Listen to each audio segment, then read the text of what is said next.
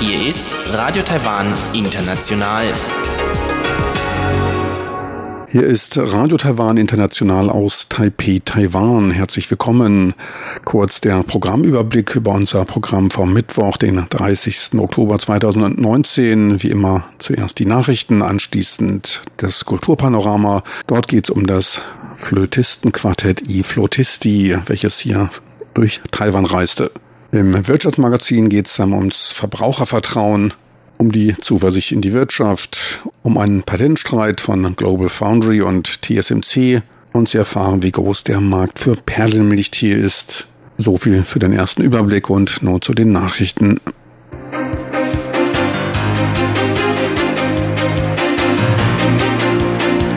Hier ist Radio Taiwan International mit den Tagesnachrichten vom Mittwoch, den 30. Oktober 2019.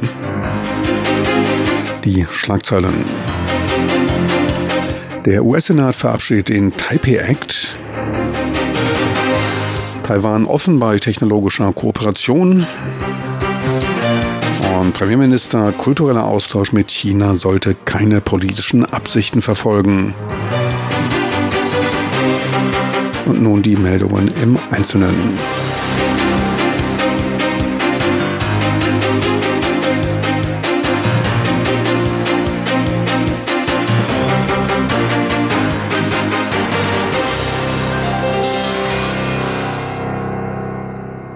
Der US-Senat verabschiedete den Taipei Act, einen Entwurf zur Unterstützung Taiwans bei der Kontaktpflege auf internationaler Ebene mit anderen Nationen.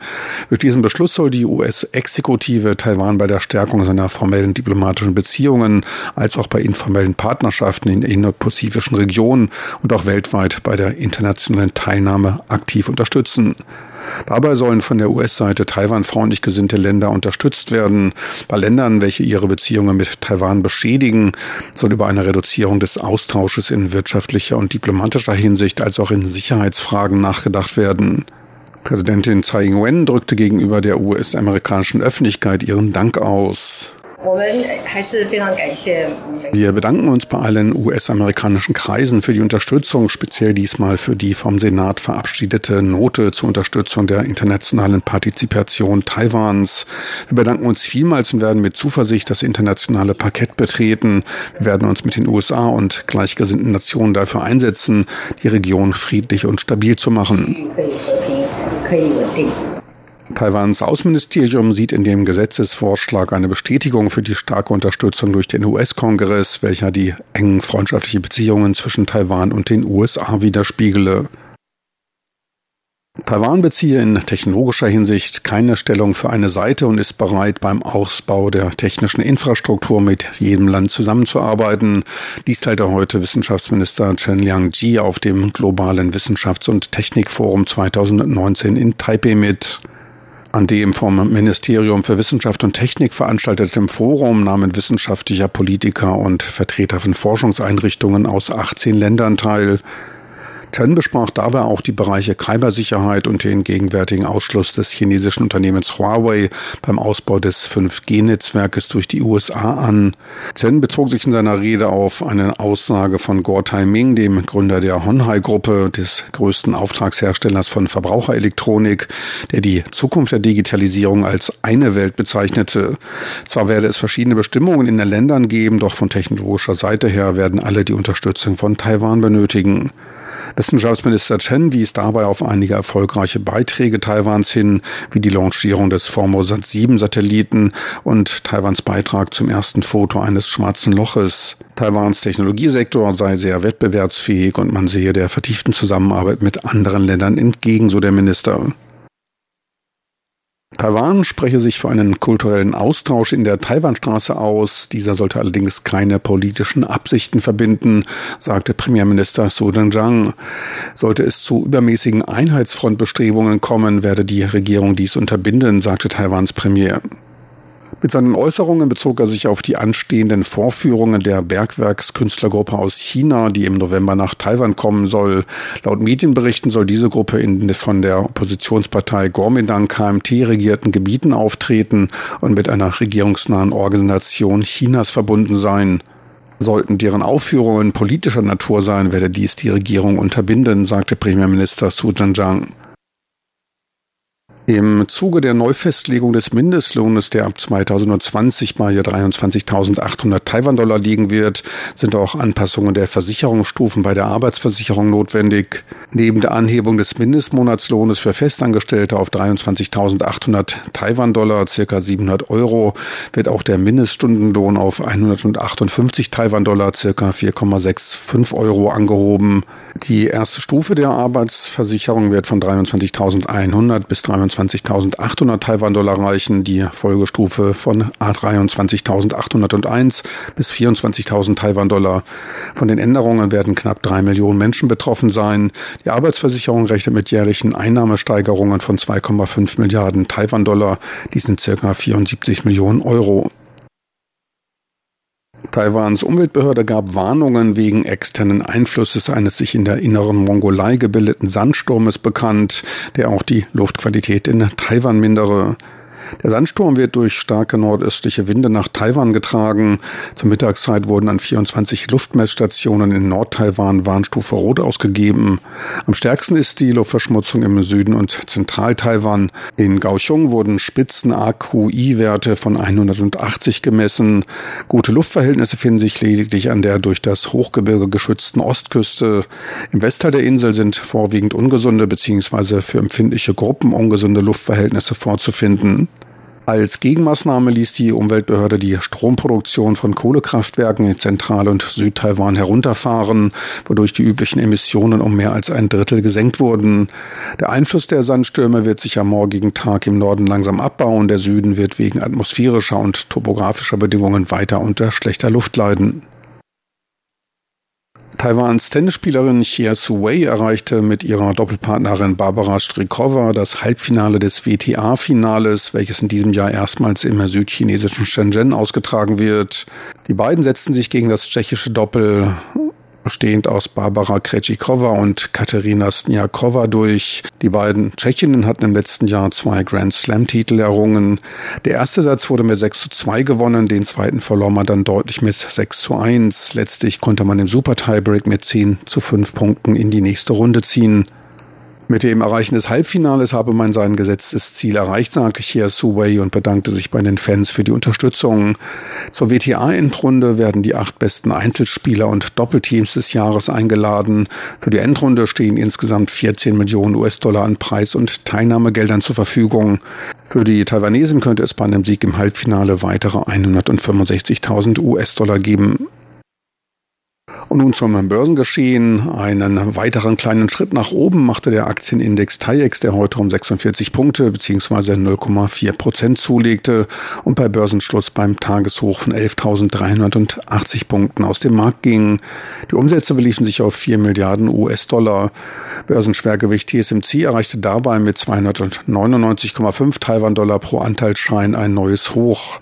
Der weitere Verlauf am taiwanischen Markt dürfte von den anstehenden Quartalszahlen des US-Herstellers Apple bestimmt werden, so Analysten. Noch ein kurzer Blick auf den Devisenmarkt. Dort notierte der US-Dollar bei 30,50 Taiwan-Dollar, der Euro bei 33,85 Taiwan-Dollar. Und nun zur Wettervorhersage für Donnerstag, den 31. Oktober 2019.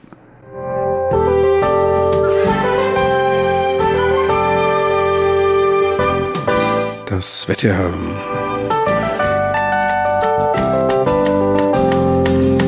In der Nacht zum Mittwoch ist im Norden und an der Ostküste mit Regen zu rechnen. Im Zentral-Taiwan ist es klar, zum Süden hin verstärkte Bewölkung. Im Norden fallen die Tiefstemperaturen bis auf 21 Grad, im Süden bis auf 22 Grad Celsius. Tagsüber dann bleibt es im Norden und Osten weiterhin bedeckt und regnerisch bei Höchsttemperaturen von bis zu 28 Grad. Im Süden zeigt sich zumindest ab und an die Sonne und lässt die Temperaturen bis auf 31 Grad ansteigen. Sie hörten die Tagesnachrichten von Radio Taiwan International vom Mittwoch, den 30. Oktober 2019.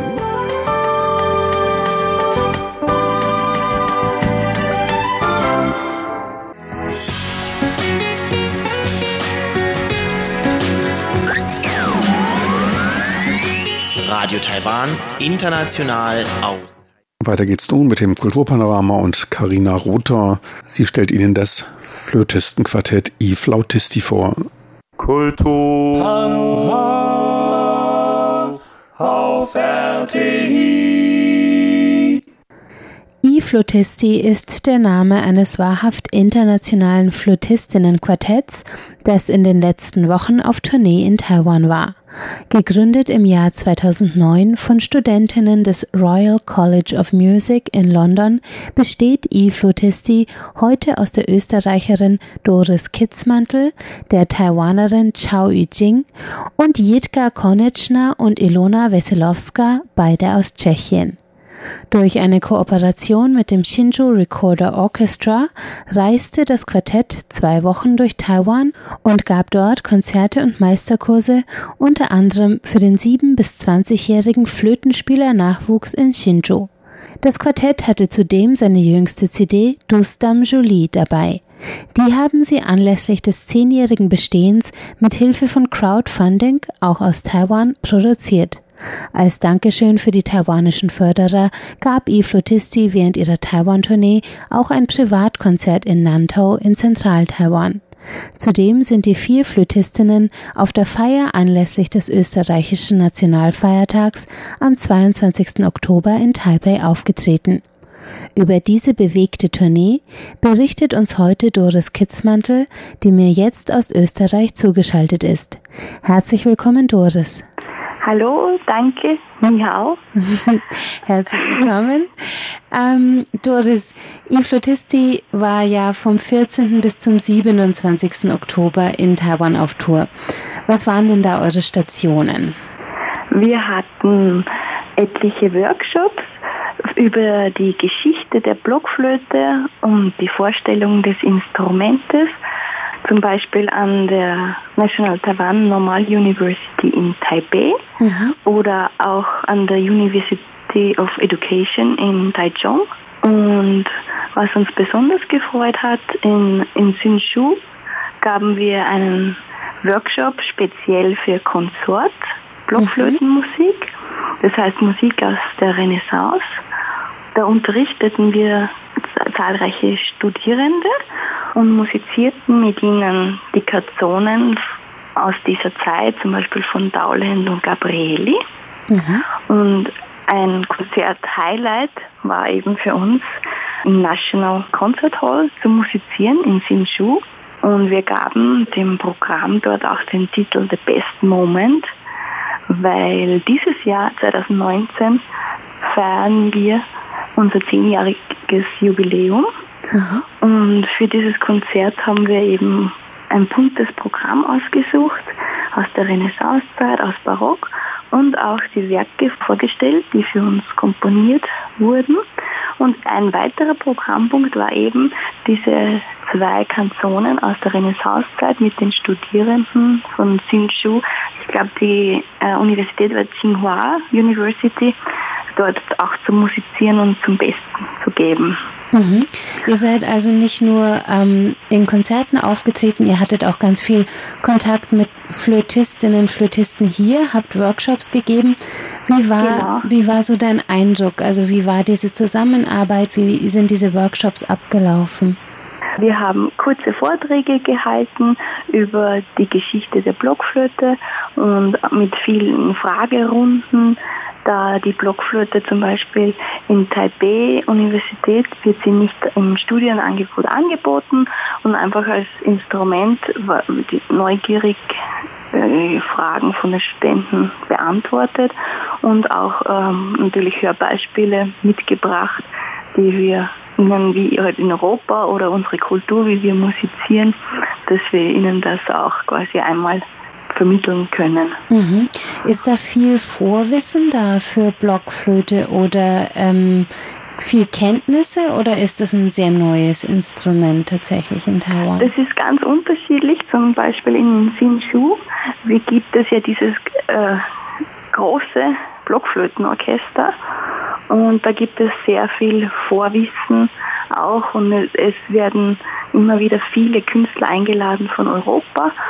Und, und da ist das Vorwissen natürlich toll. Und die Technik und wie gespielt wird ist sehr präzise und, und einwandfrei. Und in, in anderen Städten ist äh, die Blockflöte eher nicht so gängig als Instrument, das man spielt, quasi. Mhm, verstehe. Und du hast berichtet, es bestand großes Interesse bei den Studenten. Wie war denn die Reaktion beim Publikum nach euren Konzerten? Das Publikum, die Reaktionen sind eigentlich sehr gleich wie in Europa. Wir haben viele verschiedene Flö Blockflöten mit, von eckigen, runden angefangen, von verschiedenen Formen, je nachdem auch in der Geschichte, wie sich die Blockflöte entwickelt hat. Man kann das vergleichen in der Architektur. Es gibt viele, bei uns in Europa viele spitze Dächer und dann in der Moderne viele flache. So ändert sich auch das Aussehen der Blockflöte und eben auch der Klang dieser Instrumente nach verschiedenen Bauweisen. Und also du, du sprichst von den verschiedenen Formen. Ich habe auch euch bei einem Auftritt gesehen und ihr wechselt durch, also mehrere Leute spielen, spielen genau. mehrere äh, Flöten. Und ich nehme an, das ist in Taiwan eine Neuigkeit. Das hat man noch nicht oft gesehen, wahrscheinlich, dieses Instrument in so vielen Facetten, oder? Genau. Und, und da bringen wir dann die Leute auch zum Staunen. Das kann ich mir vorstellen. Aus solchen Geräten hervorholen kann und nicht nur aus, aus, aus der gängigen Sopran-Blockflöte, sondern eben das Instrument besteht in allen Größen, wie eben auch die Streichinstrumente in der ja. Familie. Ja, und ähm, hast du eine besondere Anekdote oder Publikumsbegegnung, die dir besonders im Kopf geblieben ist? Die Leute, denen gefällt unsere Musizierlust, einfach wie wir die Sachen spielen und wir hatten im Programm auch eben Stücke, die für uns komponiert wurden, die vorher noch nie jetzt auf CD gebracht wurden und die man vorher gehört hat. Und da gibt es wieder immer spannende Momente, in denen das Publikum dann später sagt, ah, das hat uns besonders gut gefallen. Und vor allem mit, wenn Stimme involviert ist und ein, einige Momente, die einem besonders einfangen. Und wir dachten zuerst in, in Show, in dieser riesigen Konzerthalle, wie wird die Akustik sein mit so kleinen Instrumenten. Und das war aber hervorragend. Also auch das Spielgefühl auf der Bühne. Die Akustik war einfach umwerfend, mit dem haben wir nicht gerechnet. Und das hat sich auch aufs Publikum, glaube ich, sehr gut übertragen. Mhm. Das war ja eure erste Taiwan-Reise. Kam die zustande durch eine Kooperation oder wie hat sich das ergeben? Zum einen ist jetzt ein, ein Mitglied von uns, eben die Jing Chao, die kommt ursprünglich aus Taiwan und lebt jetzt in, in Deutschland, in Hamburg.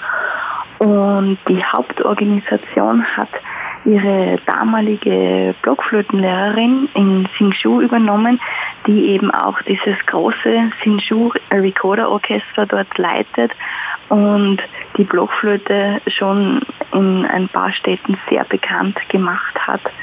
Und also über diese Kon Verbindung kamen diese äh, vielen Workshops und Konzerte zustande. Und äh, so ist es zustande gekommen, eure erste Taiwan-Reise. Und wird es die letzte gewesen sein? Ich hoffe nicht. Wir konnten viele Verbindungen knüpfen, auch mit äh, der, mm, also ich glaube, die heißt Culture Taiwan University und auch mit der Botschaft wird hoffentlich weiterhin können wir weiterhin Projekte planen, denke ich. Mhm. Dann freuen wir uns auf die nächsten Auftritte von eFlutisti in Taiwan. Vielen Dank, dass du dir heute Zeit genommen hast, Doris. Tschüsschen. Danke, Tschüsschen. Und ähm, auf Wiederhören. Ja, Papa, Wiederhören. Sie hörten Doris Kitzmantel über die Taiwan-Tournee des Flötistinnenquartetts E-Flötisti. Die aktuelle CD des Quartetts Douce Dame Jolie ist derzeit im Handel in Taiwan und Europa erhältlich.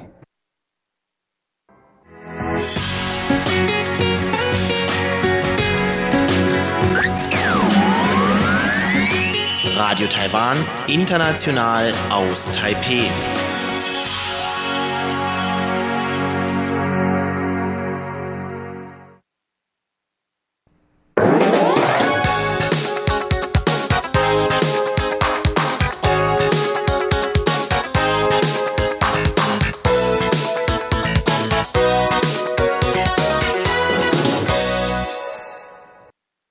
Herzlich willkommen zum Wirtschaftsmagazin. Am Mikrofon ist Frank Pewitz.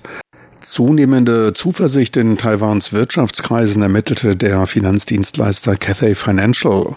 Zwar befand man sich weiter im negativen Bereich, doch ergab sich zum September eine deutliche Verbesserung der Differenz zwischen Pessimisten und Optimisten um fast 10 Prozent. Der Überhang bei den Pessimisten belief sich nur noch auf knapp 18 Prozent. Die Umfrage unter den Kunden der Cathay Financial wurde kurz vor Wiederaufnahme der hochrangigen Handelsgespräche zwischen den USA und China durchgeführt. Dabei wurde die für Mitte Oktober von den USA angekündigte Zollanhebung von 25 auf 30 Prozent für Waren aus China mit einem Handelsvolumen von 250 Milliarden US-Dollar abgeblasen. Peking kauft dafür im Gegenzug zusätzliche US-Agrarprodukte im Wert von 40 bis 50 Milliarden US-Dollar ein. Angesichts der in China grassierenden afrikanischen Schweinepest, die mittlerweile die lokale Versorgung mit Schweinefleisch bedroht und die Preise dort ordentlich ansteigen lässt, dürfte es für Peking leicht gewesen sein, dem zuzustimmen. Ein mögliches Indiz, dass die USA mittlerweile weiche Knie bekommen. Da könnte verhandlungstechnisch mehr drin gewesen sein. Zurück zu den Einschätzungen, die von der Sitzung immerhin beeinflusst wurden. Auch auf dem Arbeitsmarkt, da zuckte ein Sonnenstrahl durch die dunkle Wolkendecke. Statt einem Überhang an Pessimisten von 31,9 Prozent baute sich dieser auf 26,4 Prozent ab verbessert auch die Aussicht der finanziell etwas besser gestellten. Die Anschaffung größerer Gegenstände wie Autos oder Wohnungen erreichte im Oktober wieder positive Werte von 4,8 Prozent. Im September hielt sich die Zahl der Optimisten und Pessimisten die Waage. Für den Anstieg dürfte auch die Entwicklung am Aktienmarkt gesorgt haben, statt minus 16,3 nur noch ein Minus von 9,7 Prozent. Auch die Risikobereitschaft der Investoren legte um 4 Prozent zu und lag knapp unter dem Neutralwert.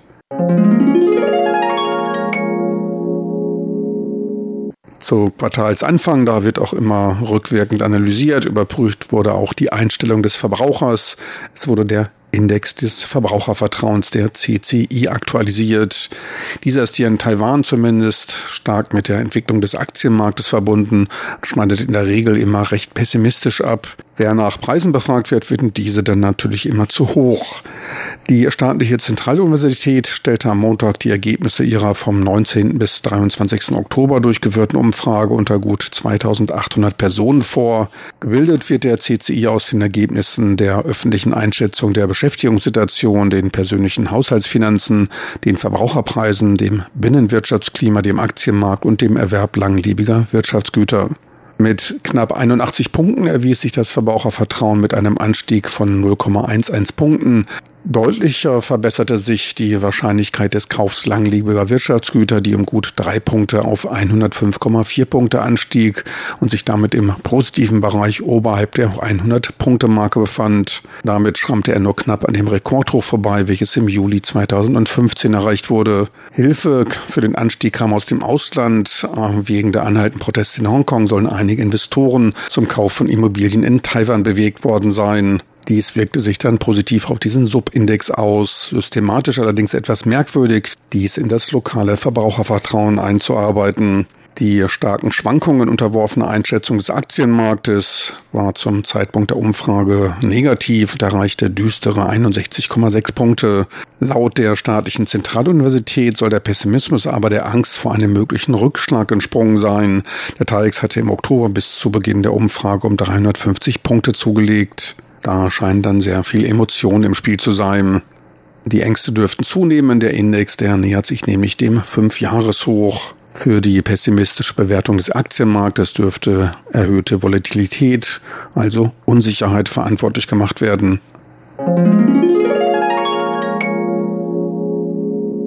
Der Patentstreit zwischen der taiwanischen Taiwan Semiconductor Manufacturing Corporation TSMC und dessen US-amerikanischen Rivalen Global Foundry, der konnte beigelegt werden. Die Unternehmen beide sogenannte Foundry-Anbieter, Auftragshersteller von Halbleitern für fabriklose Unternehmen aus dem Halbleiterbereich, hatten gegenseitig Patentverletzungen moniert. Global Foundry eröffnete dabei den Reigen mit einer Klage wegen 16 Patentverstößen, das mit einem deutlich größeren Patentportfolio Portfolio ausgestattete Unternehmen TSMC konterte und warf Global Foundry vor, Technologie bei der Produktion mit der 40, 28, 22, 14 und 12 Nanometer Produktion gestohlen zu haben. Analysten sahen wegen des größeren Patentportfolios am längeren Hebel sitzen. Nun scheint es eher auf ein Unentschieden hinausgelaufen zu sein. Denn beide Seiten erklärten nun die gegenseitigen Anschuldigungen als auch solche, die irgendwelche Kunden von ihnen betreffen könnten, fallen zu lassen. Stattdessen wollen sie ein Abkommen zu einer gegenseitigen Lizenzierung von Patenten schließen. Dies umfasst weltweit gültige Patente im Halbleiterbereich als auch Patente, die in den nächsten zehn Jahren registriert werden. Diese können von nun an von beiden Seiten genutzt werden, da beide Seiten bedeutende Investitionen in Forschung und Entwicklung im Halbleiterbereich planen. Diese Übereinkunft garantiere TSMC und Global Foundry betriebliche Freiheit und versichere, dass deren jeweilige Kunden weiter Zugang zur gesamten Bandbreite an Technik und Dienstleistungen der Unternehmen haben, so die offizielle Stimme von Global Foundry. Global Foundry bezeichnete das Abkommen als eine Anerkennung der Stärke seines geistigen Eigentums. Das Abkommen ermögliche beiden Unternehmen weiter auf Innovation zu fokussieren und so den Kunden weltweit bessere Dienste anbieten zu können. Beide können damit wachsen, was einen Gewinn für die gesamte Halbleiterindustrie bedeute, die den Kern der globalen Wirtschaft darstelle. TSMC wiederum wies auf die großen Anstrengungen im Bereich der Innovation hin. Investitionen von etlichen Milliarden US-Dollar haben dem Unternehmen seine führende Position verschafft. Man bezeichnete die Übereinkunft als positive Entwicklung und als förderlich für Innovation in der globalen Halbleiterindustrie. Das Unternehmen plant für das nächste Jahr 15 Milliarden US-Dollar in Investitionen, 50 Prozent mehr als geplant von denen sich Marktbeobachter einen deutlichen Anschub bei der Weiterentwicklung der 5G-Technologie versprechen. Auch im siebten Monat in Folge verzeichnete der Immobilienmarkt in Nord-Taiwan eine träge Entwicklung. Nord-Taiwan ist der größte und wichtigste Immobilienmarkt im Lande. Etwa 60 Prozent aller Immobilientransaktionen werden hier getätigt. Allerdings legten die Vorverkäufe von Wohnungen und neu gebauten Häusern leicht zu, gab das Immobilienmagazin My Housing als Ergebnis einer Umfrage bekannt. Die Transaktionen fielen im September um fünf bis zehn Prozent, wofür politische Faktoren, konkret die Parlaments- und Präsidentschaftswahlen im Januar, verantwortlich sein sollen. Da hätte man gern genaueres gewusst. Zwar stieg der Index im September von 33 auf 37 Punkte, verblieb aber im blau-gelben, dem zwischen Rezession und stabilem Wachstum liegenden Bereich der schwachen Entwicklung. In den ansteigenden Vorverkaufszahlen sah das Magazin aber eine erhöhte Verkaufsbereitschaft der Baugesellschaften. Der September wird generell als Hochsaison beim Immobilienerwerb angesehen. Der Anstieg ist damit nur relativ.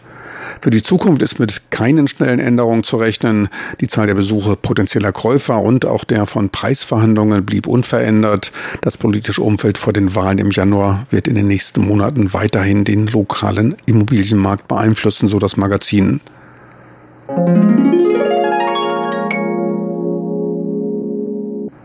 Der in Taiwan erfundene Perlenmilchtee erfreut sich weltweit immer größerer Beliebtheit. Perlenmilchtee ist eine Mischung von schwarzem, stark gesüßtem Tee mit recht viel Milch und kleinen Tapioca-Kugeln, die dem Tee dann seinen Namen geben. Wie Taiwans Außenhandelsförderungsgesellschaft Taitra bekannt gab, geht man weltweit von einem Marktpotenzial von einer Milliarde US-Dollar für taiwanische Läden und Lieferanten aus. Das Getränk wird auch in den USA immer beliebter. Momentan bereitet sich Taitra auf die erste Bubble Milk Tea Delegationsreise nach Japan vor.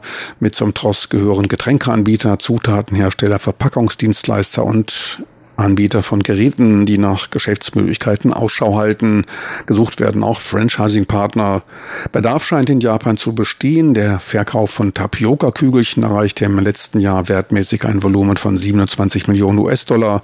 Dies waren zehnmal so viel wie im Jahr zuvor.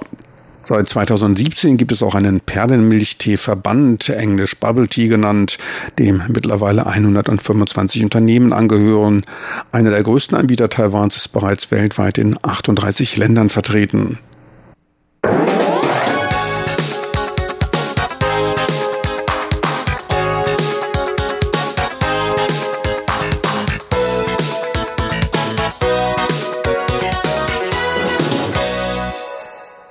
Meine lieben Zuhörer, besten Dank fürs Dabeisein. Das